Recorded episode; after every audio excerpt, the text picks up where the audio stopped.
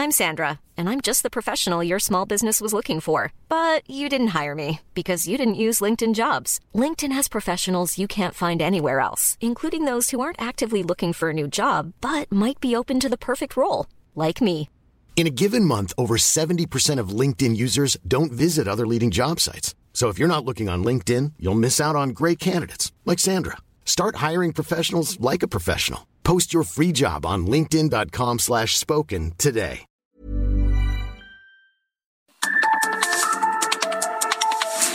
Norte a sur, las coordenadas de la información. Con Alejandro Cacho.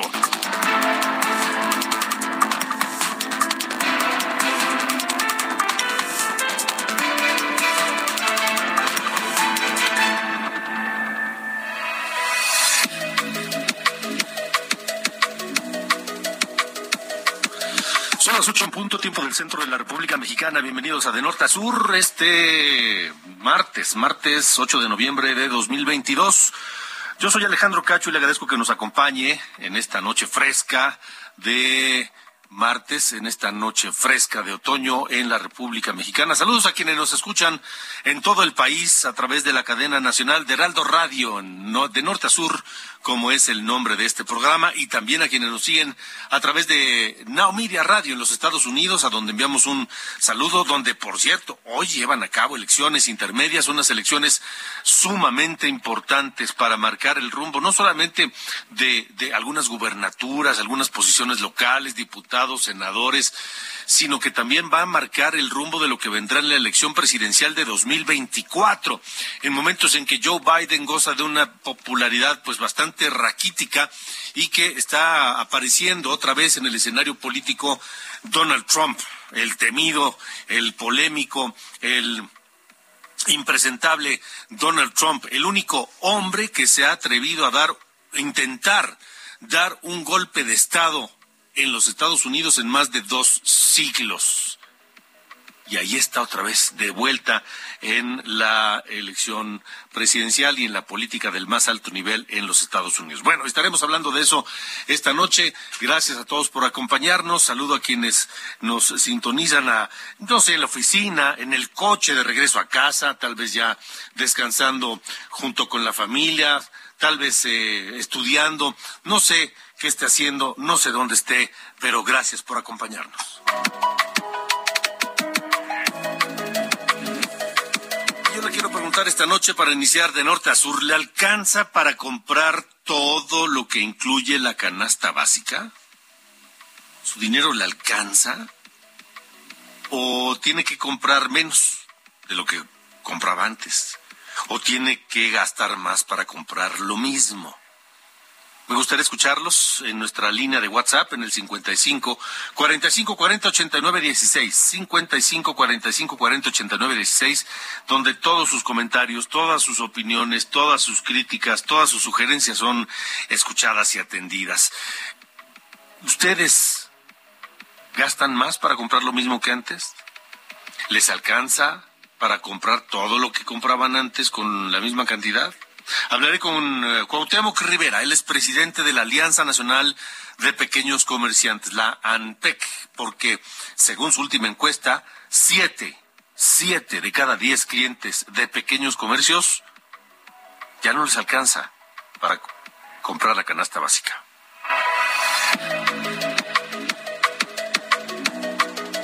También con Eunice Rendón, experta en seguridad, migración y bioética, coordinadora de Agenda Migrante, sobre esto que comentábamos, la elección intermedia en los Estados Unidos, que se lleva a cabo este 8 de noviembre y que marcará el rumbo de lo que viene. ¿Cómo nos va a afectar? ¿Cómo le va a afectar a México? ¿Cómo va a influir el resultado de esta elección que todo parece indicar va a favorecer a los republicanos? ¿Cómo le va a afectar a los... eh, a los, a los, a los migrantes. Lo estaremos viendo y escuchando esta noche aquí en De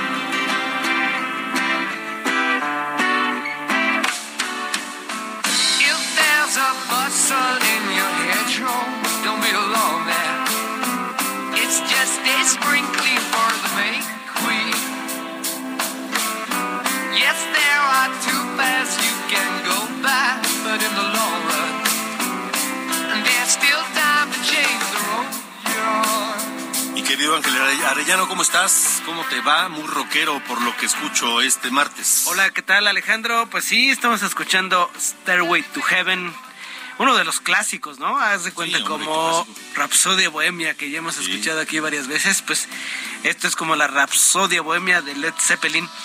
El 8 de noviembre de 1971 se publicó el disco Led Zeppelin 4, es el nombre que se le dio a este que oficialmente no tiene un título como tal, simplemente lo numeraron así y es el que contiene esta canción Stairway to Heaven, Escalera al cielo. Es uno, pues el clásico, ¿no? El clásico tema de Led Zeppelin y que hoy estamos recordando ya a 51 años de su lanzamiento. Imagínate nada más.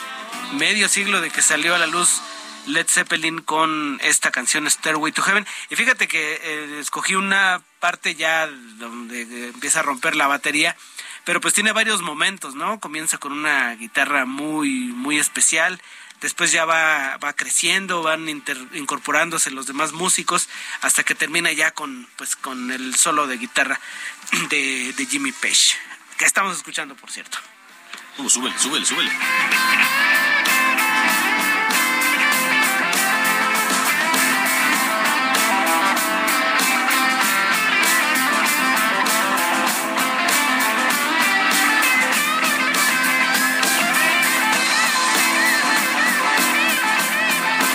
Pues gran, gran tema este de Led Zeppelin Stairway to Heaven, el que comenzamos, con el que comenzamos hoy esta noche aquí de norte a sur, mi estimado Alejandro. De acuerdo, Ángel, pues pendientes. Los dejamos un ratito. Dime, dime. Lo dejamos un ratito y pues, Échale. Seguimos, ¿no? Venga.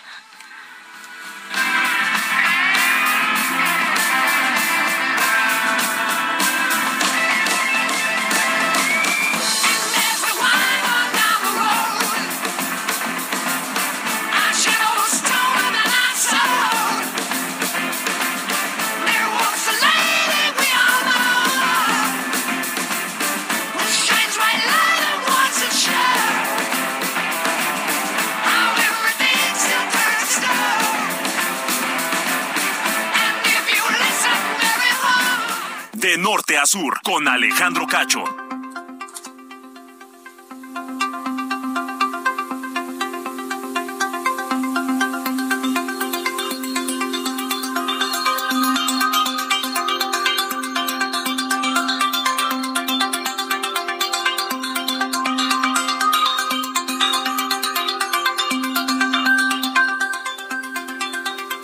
Hoy en los Estados Unidos se celebran elecciones de intermedias que podrían pues marcar el rumbo de lo que será el gobierno y la democracia en los Estados Unidos no solo de cara a la elección presidencial de 2024, sino mucho más allá. Y el tema migratorio siempre, siempre es una constante presente en las elecciones y en la política de los Estados Unidos. ¿Qué podemos esperar de acuerdo al resultado de la elección intermedia de hoy? Le pregunto a Eunice Rendón, experta en seguridad, en migración y en bioética, coordinadora de Agenda Migrante.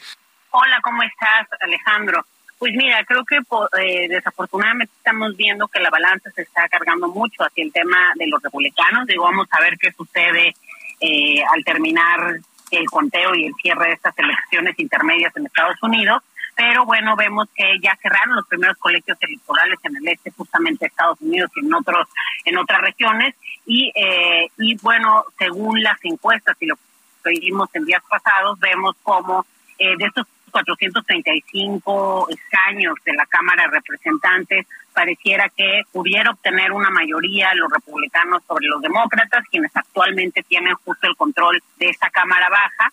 Y por su parte, bueno, va a haber 35 de los 100 senadores que también se están disputando y ahí pues no está tan claro todavía quién es quién quién se llevará la victoria, pero está competitivo. Lo mismo en eh, las 36 gobernaturas de las 50 de los 50 estados en Estados Unidos que también están eh, bajo este tema electoral en donde 31 de los gobernadores se quieren reelegir y como bien decías creo que hay algunos estados en donde pues la cosa se ve muy cercana no sabemos bien quién va a ganar parte de estos estados son en los que hay población migrante importante particularmente latinos no el caso uno de los casos más cerrados justamente el estado de Arizona. Y bueno, justo en este estado está muy cerrado, las dos candidatas a gobernadoras pareciera que está entre 50 y 49% las preferencias, entonces claro que sería, eh, pues si ahí lograran ganar los demócratas, pues sería pues una victoria muy importante, pero se antoja también difícil.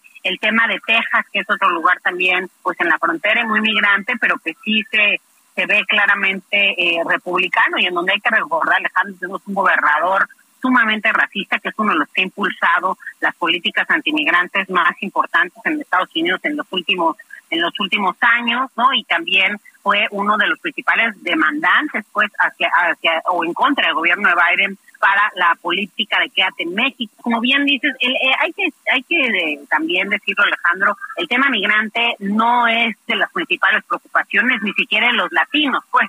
Eh, es decir, antes de eso a los estadounidenses les importa la economía, el tema de la inflación puede jugar un papel importante en contra de Biden también. además, la popularidad de este presidente, según las encuestas, es entre 30 y 40%, lo cual es bajo. Eh, creo que después de estas elecciones de medio término se antoja difícil que Biden quiera reelegirse, ¿no? Me parece que el Partido Demócrata quizá tendría algún otro candidato. Ya estamos escuchando a Trump, ¿no? Ahí otra vez saliendo y queriendo este, mostrarse, ¿no? Este, para los próximos comicios. Sin embargo, el tema migrante, donde creo que sí es importante, es en la campaña, ¿no?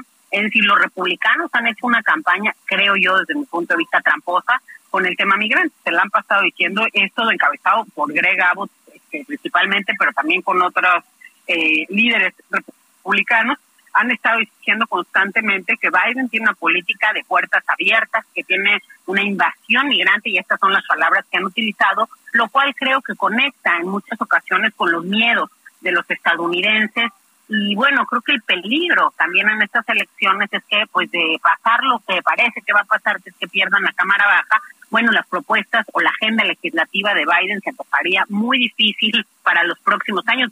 Y en el Senado el riesgo pues son los nombramientos, ¿no? Finalmente el Senado tiene los nombramientos de puestos federales de la propia Suprema Corte de Justicia por allá, que fue parte de lo que Trump dejó ahí muy bien instalado antes de irse y que ha dificultado al gobierno de Biden.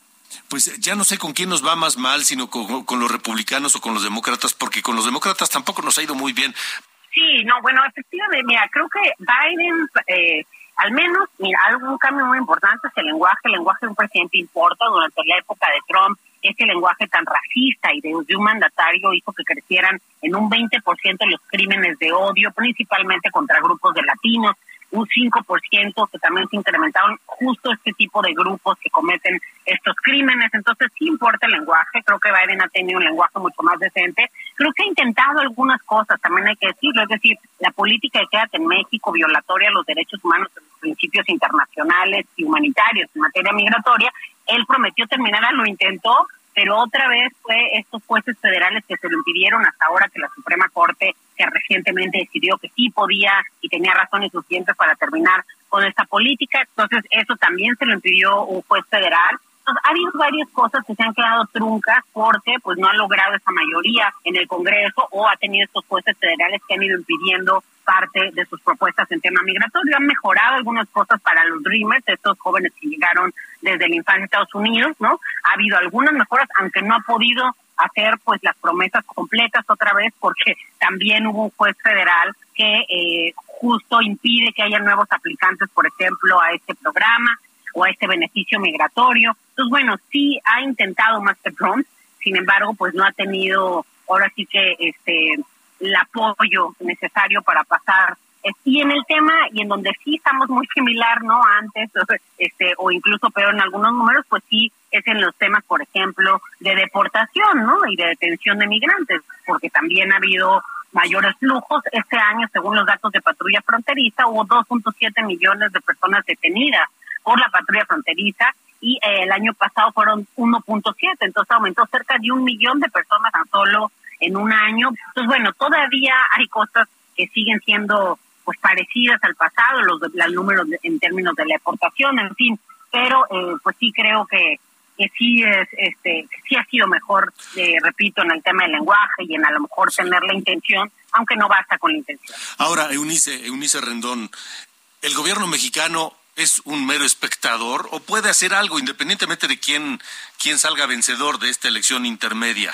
Bueno, el gobierno mexicano creo que sí puede haber un impacto también en esta relación bilateral, principalmente si son los republicanos que ocupan estas cámaras, es, hay que estar también atentos a cómo se comporta el voto latino, que muchas veces creemos que es un monolito, y sin embargo, bueno, estamos viendo que cerca del 57% pues va para los demócratas, pero hay un 32% de la intención de ese voto latino para los republicanos, estados como Florida, por ejemplo, es parte de ese voto latino eh, eh, republicano, y bueno, hay que estar también, creo yo, atentos a cómo se comporta este, porque cada vez más va a ser importante ese voto. Cada año un millón de jóvenes latinos cumplen la mayoría de edad. Entonces, bueno, va a ser cada vez en términos electorales más relevante la comunidad latina.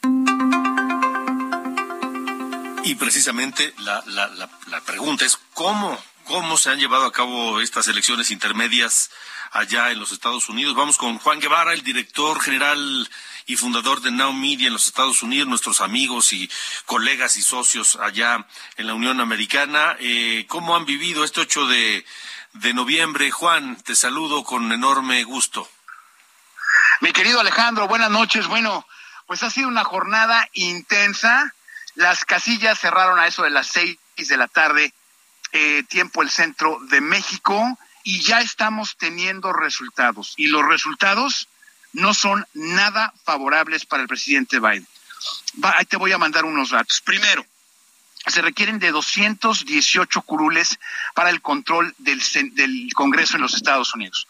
Hasta este momento que estamos hablando tú y yo, 76 de los, de los curules van para los republicanos y solo 36 para los demócratas. Es decir, los republicanos llevan una ventaja de más del doble en este momento con los resultados que se están eh, destinando. Obviamente, pues hay estados que no han terminado de contar, como California, que va dos horas atrás de México, y bueno, se espera que una gran cantidad de votos salgan de ahí. Sin embargo, lo que se proyecta hasta este momento es que eh, pues los demócratas pierden el control del Congreso de los Estados Unidos. Eso es por un lado. Número dos, en el Senado. En el Senado se requieren 50 curules para poder controlar el Senado. Hasta este momento van 36 demócratas y 36 republicanos. La proyección es cerrada, pero lo mejor que puede pasarle al Partido Demócrata es que tenga una, una ventaja de un curul de diferencia, es decir, que queden 51 con 49. Entonces, esto, esto obviamente pone al presidente Biden pues en una posición muy diferente, porque pues las iniciativas de ley que ha querido presentar el presidente Biden pues no van a ser tan fáciles de poder ser aprobadas. Ahora, ¿cuáles fueron los tres factores por los cuales están castigando el, electorado americano al presidente Biden? Número uno, la inflación, derivada por los precios de las gasolinas. Estados Unidos no tiene dinero para poder subsidiar las gasolinas de ninguna manera. Como en México se hace, aquí no se hace. Y eso, pues obviamente, al electorado americano no le gustó. Número dos, el sentimiento del aborto, es decir, al electorado americano no le gustó la iniciativa del presidente Biden de, de, hacer el aborto legal y pues esto prácticamente castigaron al presidente Biden por esa posición y lo que nos llama la atención es, Alejandro, que el hispano mexicano de segunda generación es el que le está dando la ventaja a los republicanos en esta elección.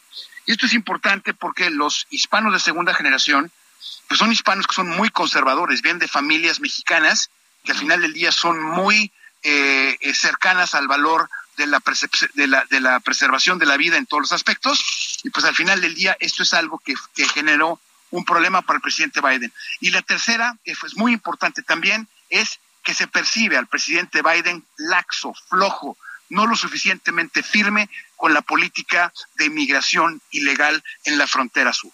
Esto es un tema muy importante porque a la hora que se consolide la ventaja del Congreso como republicano, pues vamos a ver políticas antiinmigrantes muy duras, un endurecimiento de la frontera sur, en este caso la frontera con México, y al final del día hay una iniciativa de ley que se está cocinando en este momento por varios congresistas en eh, la Cámara Baja, que son republicanos, que tienen que ver con la exportación de dinero de persona a persona de hasta cinco mil dólares de, de Estados Unidos a México. ¿Esto cómo se traduce? Se traduce en remesas.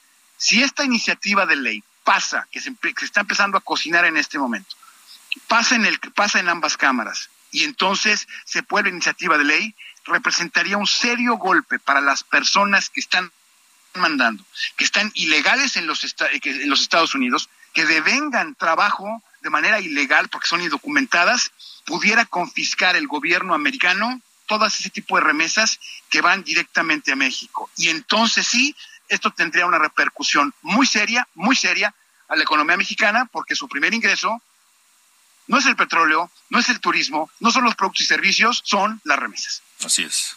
Eso sería durísimo para México, Juan. Pues eso es lo que quieren hacer los republicanos. De eso a que se logre, pues bueno, tiene todavía tela donde cortarle, pero al final del día es lo que quieren hacer.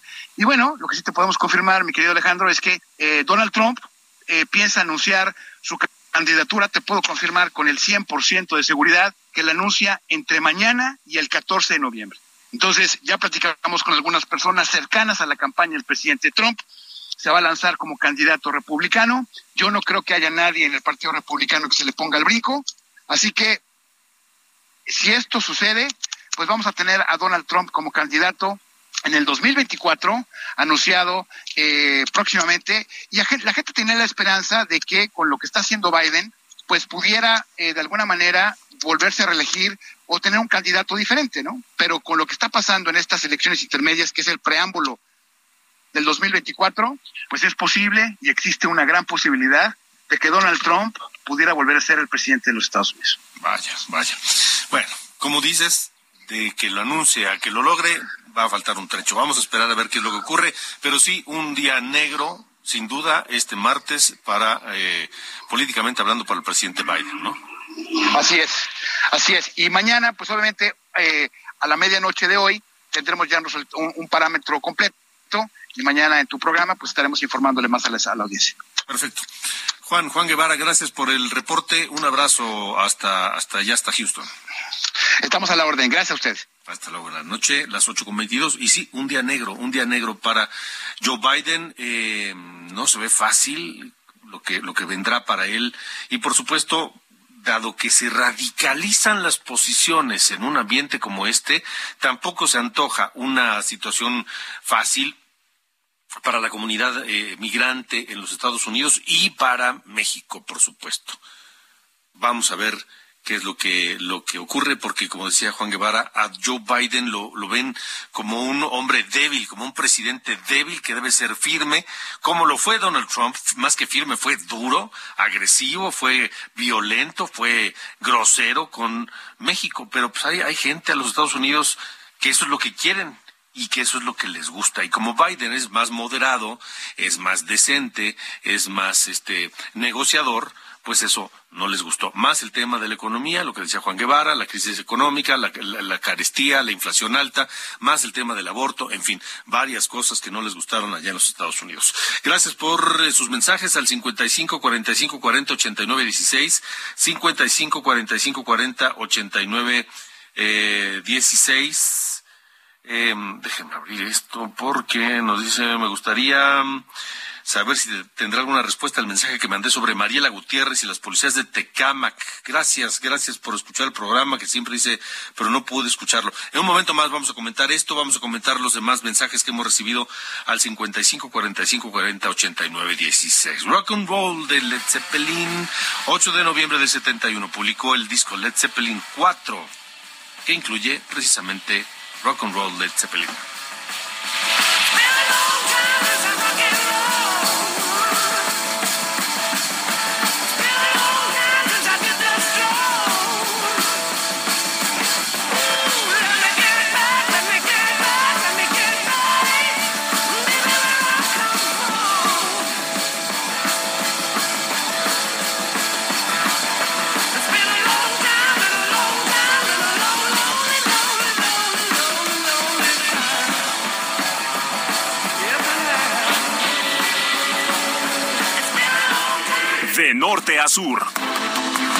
Con Alejandro Cacho.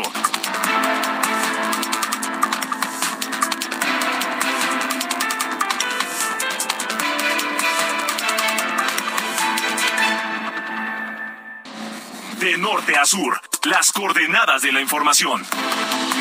Con Alejandro Cacho. Hiring for your small business? If you're not looking for professionals on LinkedIn, you're looking in the wrong place. That's like looking for your car keys in a fish tank. LinkedIn helps you hire professionals you can't find anywhere else, even those who aren't actively searching for a new job but might be open to the perfect role. In a given month, over 70% of LinkedIn users don't even visit other leading job sites. So start looking in the right place. With LinkedIn, you can hire professionals like a professional. Post your free job on linkedin.com slash spoken today.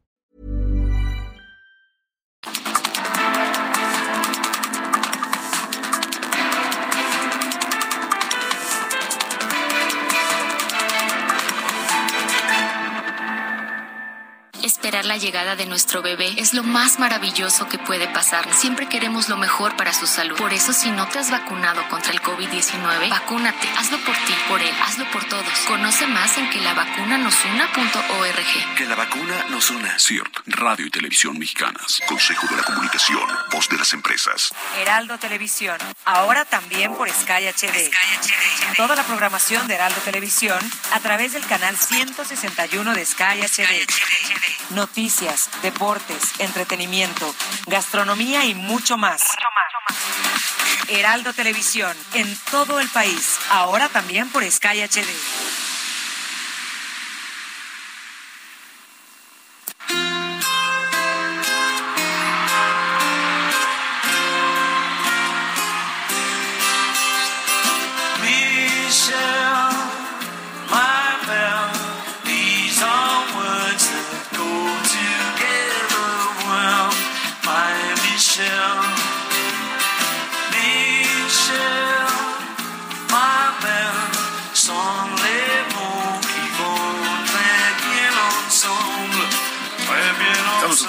A Sir Paul McCartney con uno de sus temas más emblemáticos, Michelle, que el 8 de noviembre de 93 se publicó en este disco Paul is Life, el tercer álbum en directo del ex Beatle, que se grabó durante una gira de New World Tour y que trajo a Paul McCartney por primera vez a México. ¿Ustedes lo fueron a ver? La verdad yo no, me lo perdí y lo lamenté muchísimo. Fueron los días 25, 26, 27 de noviembre de 1993 en el foro del Autódromo Hermanos Rodríguez. Y ahí sonó este tema, Michelle de Paul McCartney.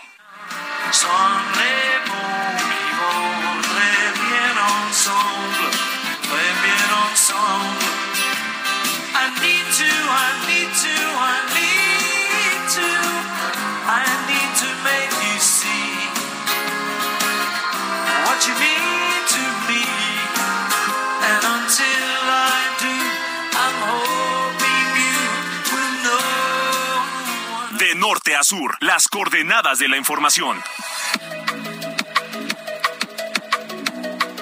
Buenas noches, estas son las noticias de norte a sur. Juez admitió un amparo promovido por el senador Ricardo Monreal para que la gobernadora de Campeche, Laida Sansores, se abstenga de realizar publicaciones en su contra, así como eliminar de todas sus redes sociales los presuntos mensajes entre Monreal y el dirigente nacional del PRI, Alejandro Moreno, que difundió la gobernadora en el martes del Jaguar. Sin embargo, Sansores anunció que sí habrá nuevos audios esta noche. La Fiscalía de la Ciudad de México informó que se abrió una carpeta de investigación para esclarecer la muerte de un menor de seis años dentro de las instalaciones del Colegio Williams, plantel San Jerónimo, a causa de una asfixia por sumersión cuando se encontraba en clase de natación. La secretaria de Seguridad, Rosa Isela Rodríguez, informó que las pruebas toxicológicas realizadas a estudiantes intoxicados entre septiembre y octubre en Chiapas, Veracruz e Hidalgo resultaron negativas a todo tipo de droga, por lo que aún se desconocen las causas de los síntomas de los alumnos. Con el voto a favor de 21 de los 32 congresos locales de la República, la Cámara de Diputados realizó la declaratoria de reforma constitucional para ampliar hasta 2028 la participación de las Fuerzas Armadas en labores de seguridad pública.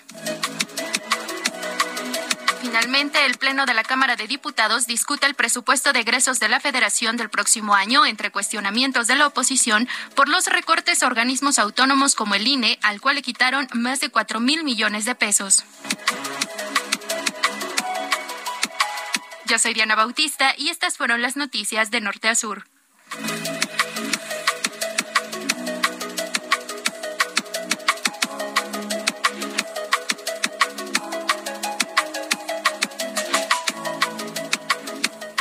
De norte a sur, con Alejandro Cacho.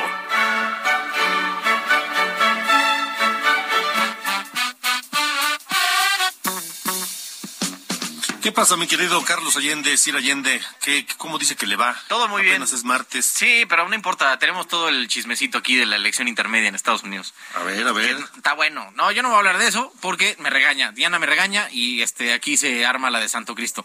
Pero lo que sí voy a contar es algo que eh, va paralelo a el tema de la, de la, bueno, ni siquiera paralelo. Es, es como algo, este, jocoso, digamos, alrededor de Estados Unidos, justo en el marco de la elección, porque hoy fue anunciado quién eh, fue, bueno, no, quién, que ya hay ganador más bien, del premio máximo en la historia de la lotería allá en Estados Unidos, es, fíjate nada más, una bolsa de 2.040 millones de dólares. O sea, esos son 39.875 millones de pesos que se ganó una persona hoy allá en Estados Unidos compró su boleto en Altadena, California. O sea, casi, casi 40 mil millones de varos. Así, pff, no sé.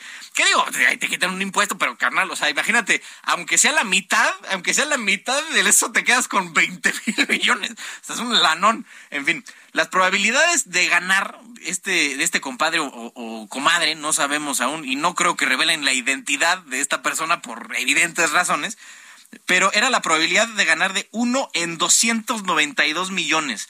O sea, era, es, expresando en porcentaje, eso es 0.6034%. Esa era la probabilidad de que le diera, a, le atinara, digamos, a los seis números de la lotería allá en Estados Unidos y esta persona le atinó. Eh, una persona ahora de identidad desconocida tiene un pedazo de papel que vale dos mil millones de dólares no ha ido a reportarse, no ha dicho aquí lo tengo, en una de esas se le- lo tiró a la basura, o ya es que lo dejó en los pantalones, lo metió a la lavadora y ya valió sorbete. O sea, no sé, y al final la cosa es que eh, hay una persona multimillonaria, bueno, esperando a volverse multimillonaria allá en Estados Unidos. Y lo curioso también del caso es que al dueño de la tienda donde vendieron el boleto ganador le dieron su milloncito de, de dólares también. Claro que sí, por haber impreso nada más el boletito, tenga usted su millón de dólares. Todo el mundo sale ganando, mano.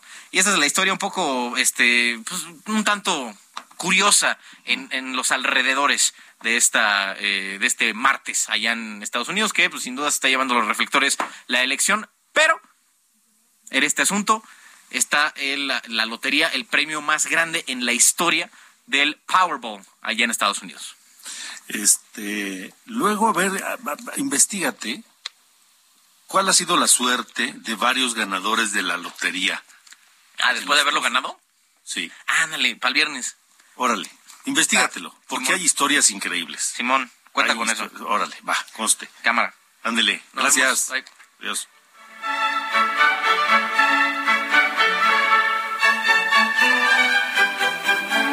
De norte a sur, con Alejandro Cacho.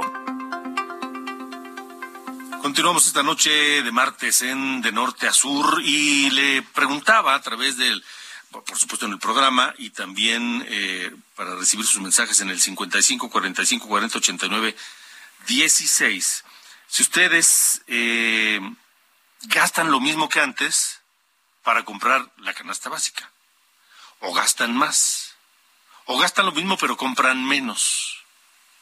Cuauhtémoc Rivera es presidente de la Alianza Nacional de Pequeños Comerciantes, este- está esta noche con nosotros.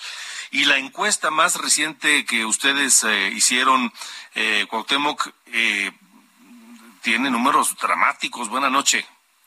Muy buenas noches, Alejandro. Me da mucho gusto saludarte a ti y a tu auditorio y ciertamente, como bien lo señalas, este, la Alianza Nacional de Pequeños Comerciantes, el día de hoy presentamos los resultados de la 18 encuesta.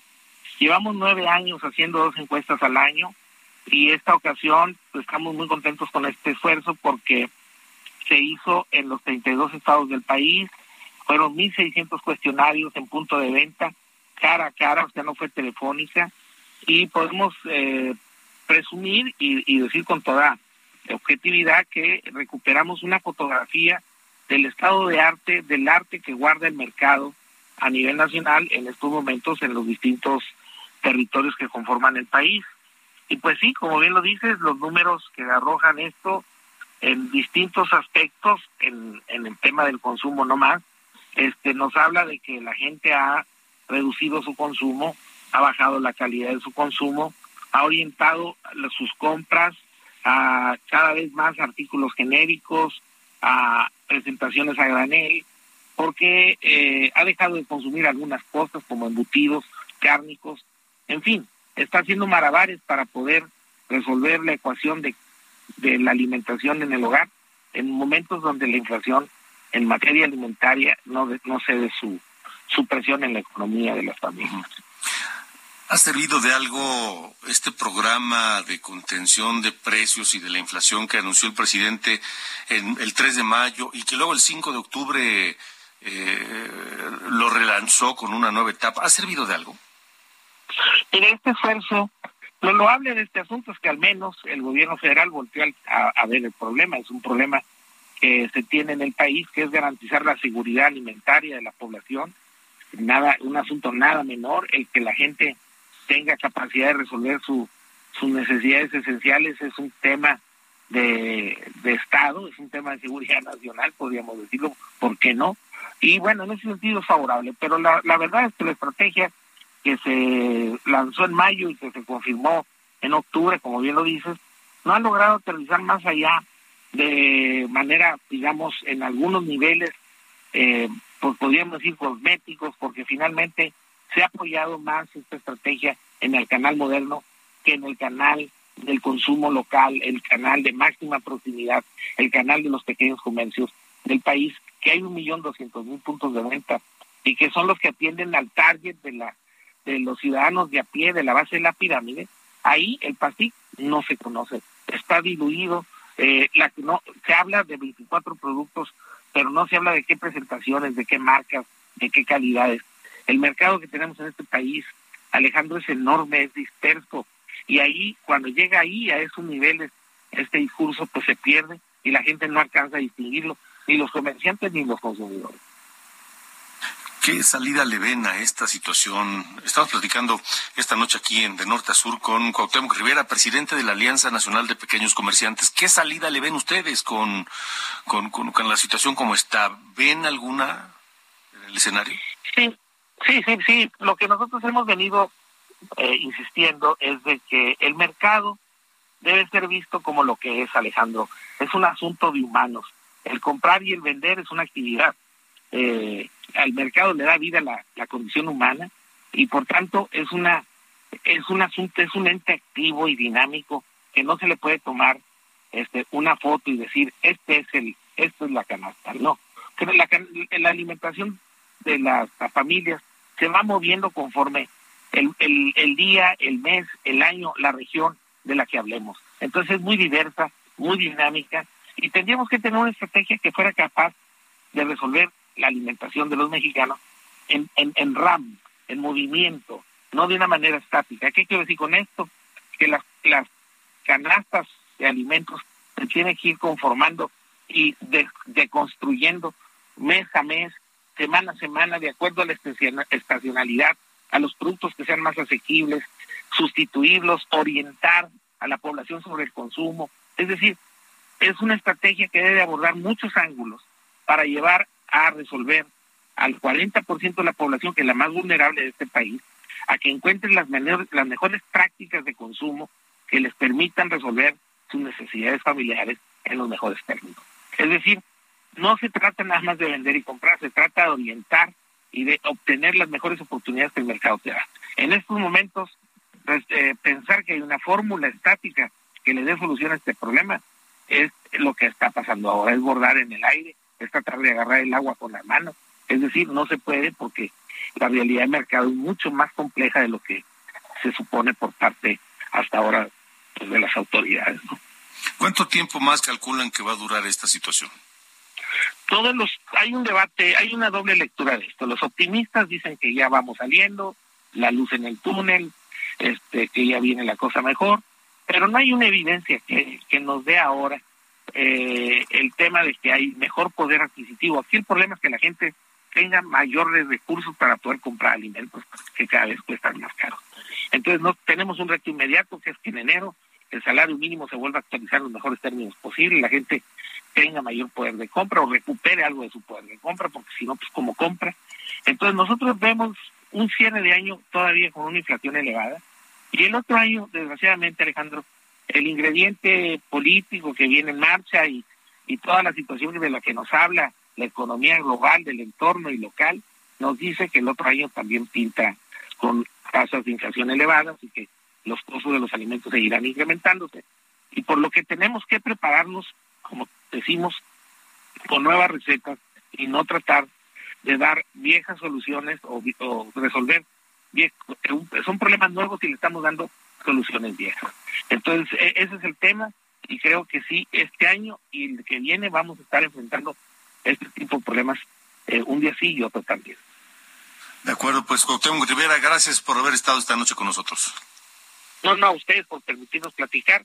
Y pues no queremos ser sombríos, nada más queremos ser realistas y orientar a, tiempo y oportunamente a los consumidores para que pues, todo el mundo sepamos qué tenemos que hacer para ir resolviendo esta situación. Muchas gracias, Cuauhtémoc. Buenas noches. Igualmente. Cuídense mucho. Hasta luego, 8 con 46. De norte a sur, con Alejandro Cacho. Cambiemos de tema, cambiemos de tema. Le agradezco a la diputada federal del PAN por Guanajuato, Diana Gutiérrez Valtierra, que nos acompañe hoy para hablar de esta propuesta, de este punto de acuerdo, para exhortar a la Secretaría de Salud y la de Educación Pública a instaurar una campaña nacional de salud mental. Diputada, gracias por estar aquí. Buenas noches. Hola Alejandro, buenas noches. Saludo con mucho gusto a ti y a todo tu auditorio. Muchas gracias por el espacio pues para platicarles sobre este punto de acuerdo que he presentado en la Cámara de Diputados. Esto para en favor de nuestras niñas, niños y adolescentes que pues se han visto muy afectados, sobre todo en estos tiempos de pandemia, eh, en, la, en el tema de salud mental. Es para que se instaure una campaña nacional en favor de la salud mental de este grupo tan vulnerable y sobre todo en estos tiempos que nos afectó tanto en la pandemia. Eh, ¿qué, ¿qué, tan, ¿Qué tan grave es el problema? Porque parece que no lo dimensionamos o algunos lo damos nada más, nada más así por sentado, pero ¿qué tan grave es? Mira, Alejandro, te comento rapidísimo. Este, actualmente, pues hay, eh, la UNICEF lo ha, lo ha dicho que uno de cada siete adolescentes tiene un problema de, de salud mental diagnosticado y pues esto eh, perjudica considerablemente la salud, la educación, las condiciones de vida, la capacidad este, para obtener ingresos, pues, para, para estos niños, niñas y adolescentes. Y actualmente es muy poca la inversión, es muy poco lo que se le invierte a este tema en México. Eh, eh, y pues te puedo decir que, de, que en el 2021 el gobierno federal informó que en la encuesta nacional de salud reveló que en el 2020 1.150 niñas, niños o adolescentes en México decidieron suicidarse o tienen algún trastorno mental, es decir, un promedio de tres casos por día en temas de, de suicidios, este es casi el triple registrados en este en esto que nos aconteció en la pandemia, ¿no? Entonces, pues es un es un tema, es un dato muy grave porque pues vemos que lo, son nuestro futuro, ¿no? Este son las ahora sí que las manos de de nuestra nación va a quedar en manos de estos niños, niñas y adolescentes y pues es un tema en el que creemos que se le debe de invertir.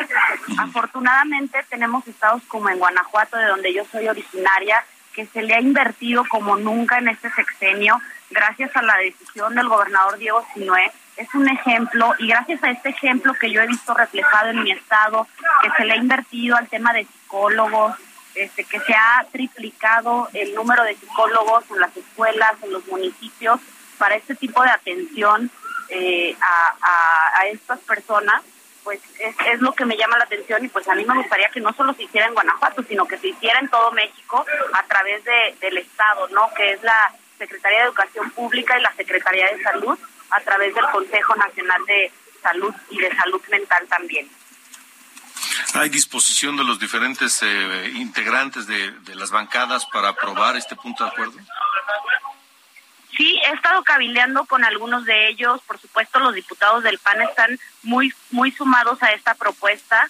Los diputados también, este, anteriormente de otras legislaturas, que pues tú sabes estos procesos legislativos que que a veces duran o tardan pues demasiado en, procesarse.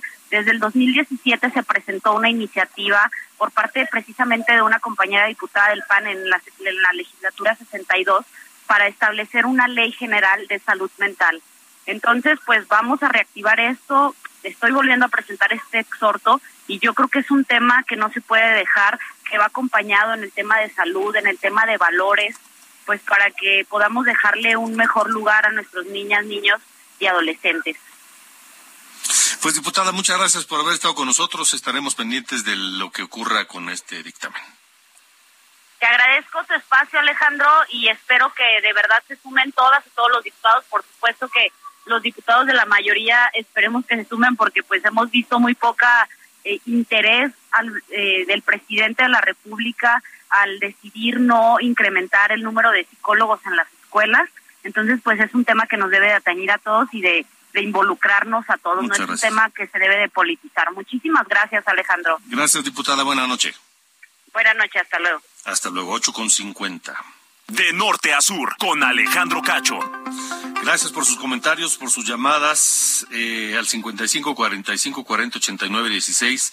Oscar dice, buenas noches, no, no nos alcanza, gastamos más en casa, todo súper caro. Ya quisiéramos hacer por lo menos las tres comidas. Oscar Sánchez de Tepoztlán. Tepoztlán. Em, a ver que vive el viejo guango, así dice eh, Oscar, así, a ver que vive el viejo guango con un ingreso de dos salarios mínimos o algún infame diputado que lo haga. Saludos, voy en el transporte público rumbo a casa y con miedo de que se suba alguien y diga, ya se la saben. Pues sí, desgraciadamente eso ocurre con mucha frecuencia. Eh, me dice Gerald. Dice, acabo de comprar mis artículos que regularmente compraba 1.700 pesos en 3.700. Solo los adoradores del rey de Palacio Nacional dicen que todo marcha sobre ruedas. Cuando lo hicieron ya todo estaba por las nubes. Gracias. Eh, otra llamada. Buenas noches. Los especuladores políticos y financieros ya quieren torpedear a la administración de AMLO con el tema del regreso de Donald Trump. ¿Qué te parece este cuadro? Dice, en fin, de la falsa democracia del INE y de los tres caballeros Donald Trump, AMLO y Putin. Gracias, gracias por los mensajes. Buenas noches, me gustaría saber si tendrá alguna respuesta. Es que ayer me mandaron un mensaje, solo que ya, ya no nos dio tiempo, de un, de un incidente que hubo con, la, con un guardia civil en Tecámac. Déjenme leerlo bien, con calma, y entonces este, lo, lo podemos comentar para no, para, no, para no decirlo así nomás, porque sí. Vamos contigo, Carlos Navarro, que tienes información sobre Rautel N, este involucrado en el asesinato de Ariadna Fernanda. Te escuchamos, Carlos.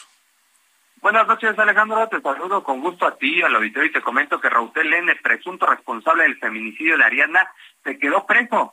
La Fiscalía General de Justicia de la Ciudad de México informó que un juez de control impuso la prisión preventiva oficiosa a este sujeto por su probable participación en el delito de feminicidio ocurrido en días pasados. Comentarte que la defensa del individuo solicitó la duplicidad del término constitucional durante esta audiencia inicial, la cual fue concedida por el juzgador, quien determinó la prisión preventiva oficiosa como medida cautelar, por lo que esta noche permanecerá en el interior del reclusorio Oriente. De acuerdo con las investigaciones realizadas por la Fiscalía, el individuo junto con una mujer fueron las últimas personas con las que estuvo en contacto Ariana en un departamento de la colonia Roma Sur.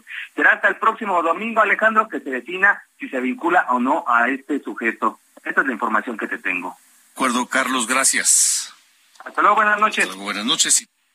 Ya nos vamos, se nos acabó el tiempo, corre como, como el agua, se va el tiempo eh, eh, aquí en este programa, pero, híjole, vámonos a uno de los mejores, de los mejores eh, discos de The Eagles en este tema, Hell Freezes Over, y un clásico de clásicos en su versión acústica que a mí es la versión que más me gusta.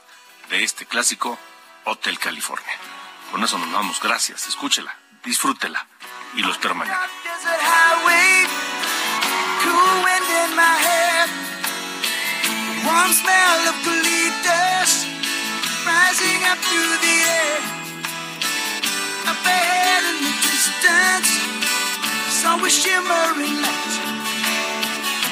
Grew heavy and my grew dim. The the the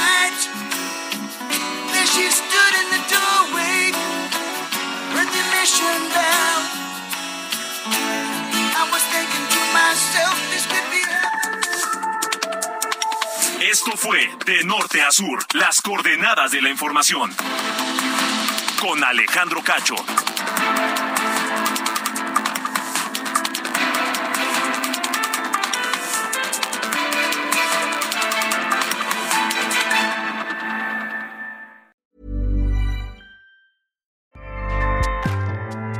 ACAST powers the world's best podcasts. Here's a show that we recommend. The Real Housewives is a guilty pleasure for most, but if you're looking to not feel guilty about that pleasure, tune in to Everything Iconic with me, Danny Pellegrino, where I break down all the messy moments and behind the scenes antics of Bravo's popular franchise. And on Everything Iconic, I also interview celebrity guests like Kelly Ripa, Kiki Palmer, Drew Barrymore, Cameron Diaz, and more about their guilty pleasures, their past work, and so much more. So if you're pop culture obsessed and find yourself watching way too much reality TV like me, tune in to Everything Iconic with Danny Pellegrino wherever you listen to podcasts. ACAST helps creators launch, grow, and monetize their podcasts everywhere. ACAST.com.